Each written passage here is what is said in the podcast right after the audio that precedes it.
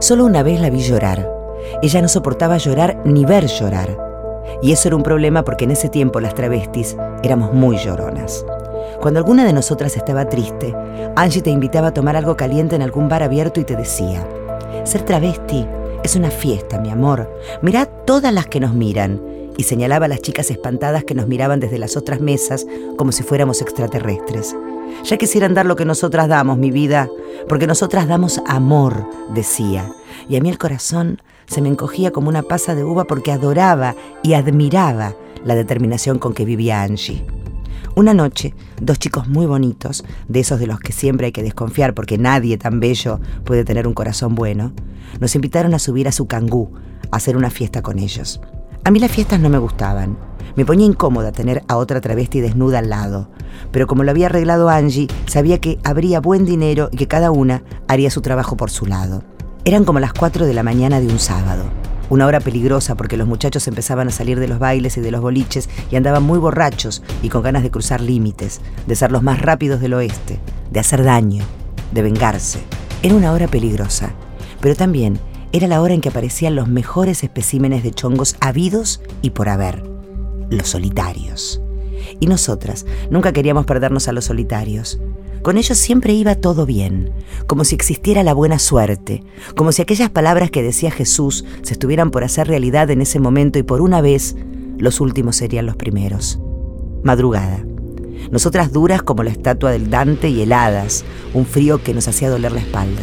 La cangú frenó delante de nosotras y vi adentro a dos principitos dorados, un poco borrachos, bien vestidos y perfumados, con buenos modales y dinero en los bolsillos pero en cuanto se pasaron a la parte de atrás de su camioneta, nos pidieron que les hiciéramos todo lo que podían hacerles dos vagabundas sodomíticas como nosotras.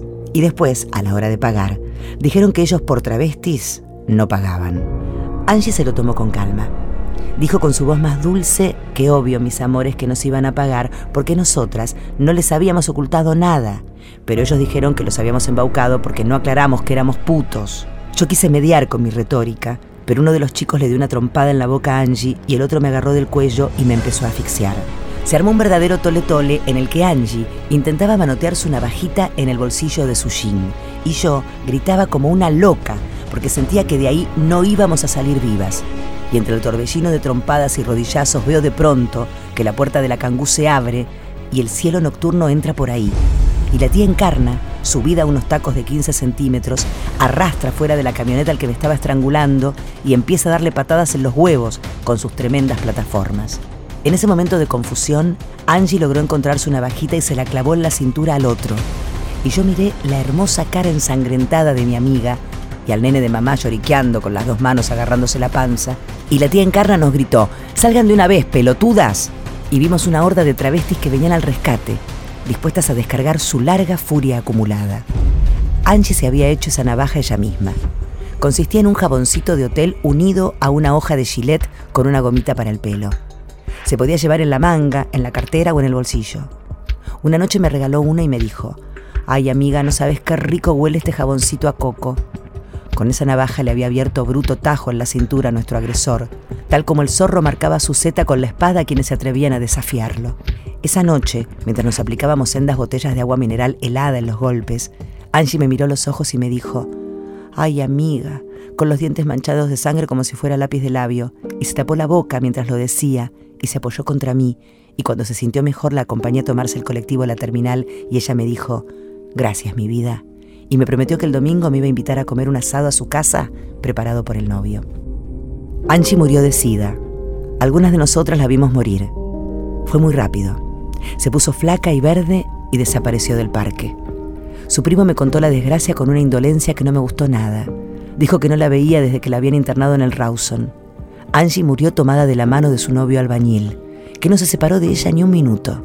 Fui un par de veces a visitarla antes de la facultad y me lo encontré en ambas ocasiones sentado en las escaleras del Rawson, llorando como un nene.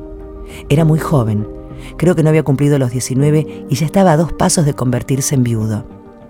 Un día me pidió plata para pagar la boleta de luz de su casa. Como no podía ir a trabajar, ya no tenía dinero.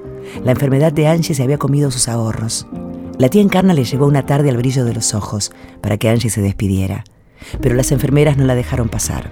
Le dijeron que no era conveniente para el niño estar en ese hospital que era una especie de hotel de emergencia para nosotras, antesala de nuestra muerte. Ese es el único lugar al que pertenecen ustedes, me dijo una vez un policía que quiso llevarme detenida. Ahí vas a ir a parar, me dijo señalando el Rawson, el hotel de nuestro desamparo. Yo andaba con el ánimo por el piso en esos días. Estaba en un grupo de estudios en la facultad y las niñas bonitas con las que me juntaba a estudiar se quejaban de unos problemas banales que yo hubiera adorado tener. A los 20 años no es justo que una amiga se te muera por el bicho. Las malas lenguas decían que el chongo de Angie se casó después con una chica y tuvo hijos. Para entonces, las travestis de mi manada habían dejado de desearlo porque sospechaban que ella lo había contagiado. De un día para el otro dejó de ser el sex symbol que nos enloquecía, para quedar marcado como un portador indeseable. Todo aquello fue muy cruel. Lo cierto es que nunca más vi a aquel hermoso albañil, pero le agradezco en donde esté el amor con que trató a mi amiga.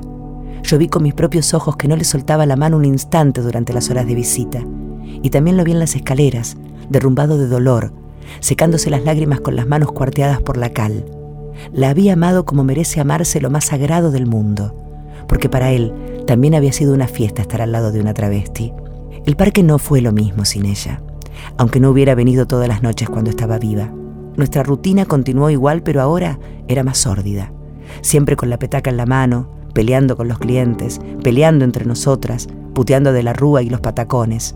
Así fuimos olvidando lo importante, que ser travesti era una fiesta, porque la más hermosa de todas nosotras ya no estaba ahí para recordárnoslo. Camila Sosa Villada, Las Malas, en libros de cuarentena.